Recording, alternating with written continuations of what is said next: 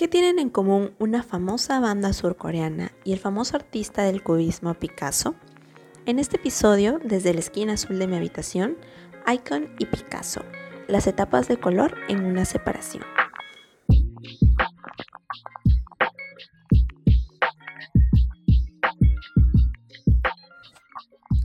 El 1 de octubre del 2018, la banda surcoreana Icon lanza el amazing videoclip de su canción Goodbye Road. Esta canción es el track principal de su EP New Kids The Final y parte del disco número 2 del álbum de New Kids Repackage, que es básicamente un compilado de todos los EPs y singles lanzados como parte de la serie New Kids. La canción es increíblemente emotiva, transmite de manera bastante adecuada el sentimiento que quieren transmitir, tristeza, soledad y melancolía. La letra, compuesta por Vi y Bobby, habla sobre una historia de separación y rompimiento, pero también de la búsqueda de superación, ya que el protagonista expresa sus ganas de salir de este círculo de tristeza.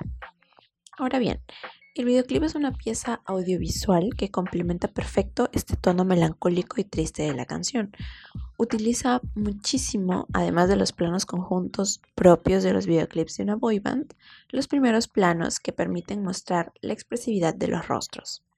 Los espacios son urbanos e industriales, como cuando aparecen en el techo de un edificio o en un puente, o en esta especie de área industrial pesquera con containers en el fondo. Además, son espacios totalmente abiertos, lo que hace que se iluminen con una luz natural, a diferencia de otros videoclips que generalmente tienen luz artificial. Todo esto hace que resalte de manera visual esa sensación de soledad alrededor del personaje. Ahora bien, en este punto tú me dirás, ¿y qué mierda tiene que ver Picasso en esto?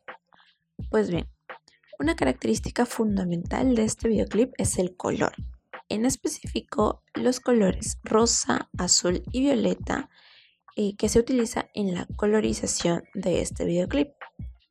Estos colores son los mismos que Picasso utilizó durante sus dos primeros periodos, el periodo azul que va desde 1901 a 1904 y el periodo rosa desde 1904 hasta 1906 los cuales constituyeron su primera identidad o sello.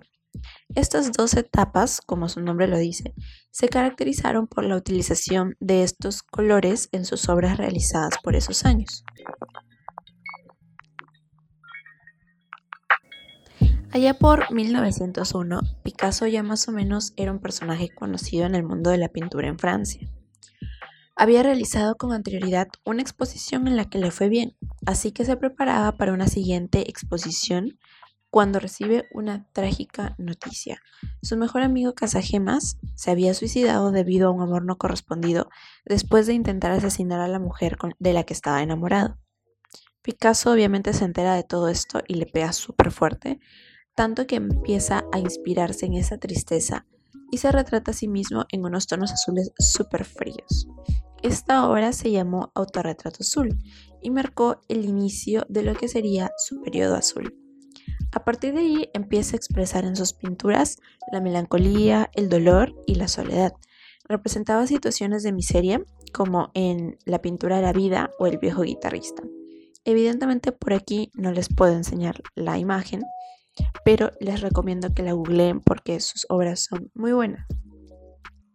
Este color azul estaba influenciado por la técnica y el contexto en el que Picasso pintaba. Él utilizaba una lámpara muy tenue y generalmente pintada de noche. Es por ello que de allí saca esta subexposición para sus cuadros y los colores muy fríos. Pasada ya su tristeza y más o menos superada la pérdida de su amigo, conoce a Madeleine, quien sería su novia y debido a la cual empezaría su transición al periodo rosa. Pinta su cuadro Mujer en camisa, en el que se va notando ya los cambios en su paleta, y sus obras posteriores ya tendrían los tonos rosas y cálidos predominantes, como el famoso Muchacho con pipa, y muchos otros cuadros que tenían como protagonista a gente del mundo circense. De hecho, Muchacho con pipa es uno de mis cuadros favoritos de estos dos periodos porque tiene flores y color rosa, las dos cosas que más me gustan. Como ven, Picasso utilizó estos colores como recursos para expresar sus propios sentimientos que con el tiempo fueron cambiando. Inició con una profunda tristeza, pintándose ahí todo solo, para pasar a retratar a arlequines, que aunque en los cuadros no tienen la mayor felicidad en sus rostros, ya te puedes dar cuenta de que por lo menos su mentalidad ha cambiado, teniendo en cuenta de que ha pintado un muchacho rodeado de flores. De hecho, estos dos periodos de Picasso no son una contraposición, sino que representan el proceso por el cual pasó Picasso mientras sus sentimientos se acomodaban. Casi cuando ya entra la onda del cubismo, Picasso pinta en tonos ocre el autorretrato con paleta. Si lo comparamos con el primer autorretrato que pintó, puedes más o menos conocer el viaje mental que tuvo que pasar para convertirse en el famosísimo artista del cubismo, que es la razón por la cual el mundo entero lo conoce. Y es así como este mismo recurso es utilizado por Icon en el videoclip para contar esta historia de desamor como parte de un proceso de cambio que emprende el personaje principal, al igual que Picasso. Esto lo podemos ver mejor en la historia de Juni, solo que cambiando los esquemas de color. En este caso utilizan un filtro azul para retratar los momentos de felicidad y el filtro rosa para los momentos tristes. Y también utilizan tonos ocre en los planos conjuntos, cuando el personaje ya ha logrado más o menos superar el dolor. De hecho, en un plano donde aparece Vi diciendo, te amé hasta la muerte pero al final no morí, que es una de mis frases favoritas de la canción por cierto, la paleta de color tiene tonos ocre con un ligero rosita del puente.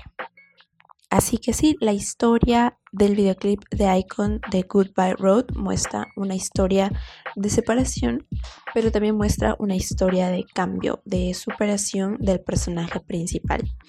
Algo muy similar a la historia de Casagemas, el amigo de Picasso, que inicia esta transformación de mentalidad en el propio Picasso y lo inspira a crear estos dos grandes periodos.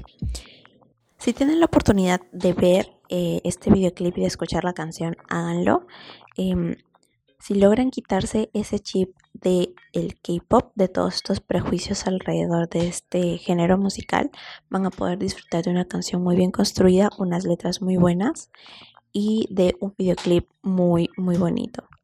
Eh, si necesitan más información acerca de estos periodos de Picasso, lo pueden encontrar en un artículo del Cultural que se llama Picasso en rosa y azul. Eh, ahí hay muchísima información acerca de estos periodos y también lo pueden googlear. En Wikipedia aparece toda la información.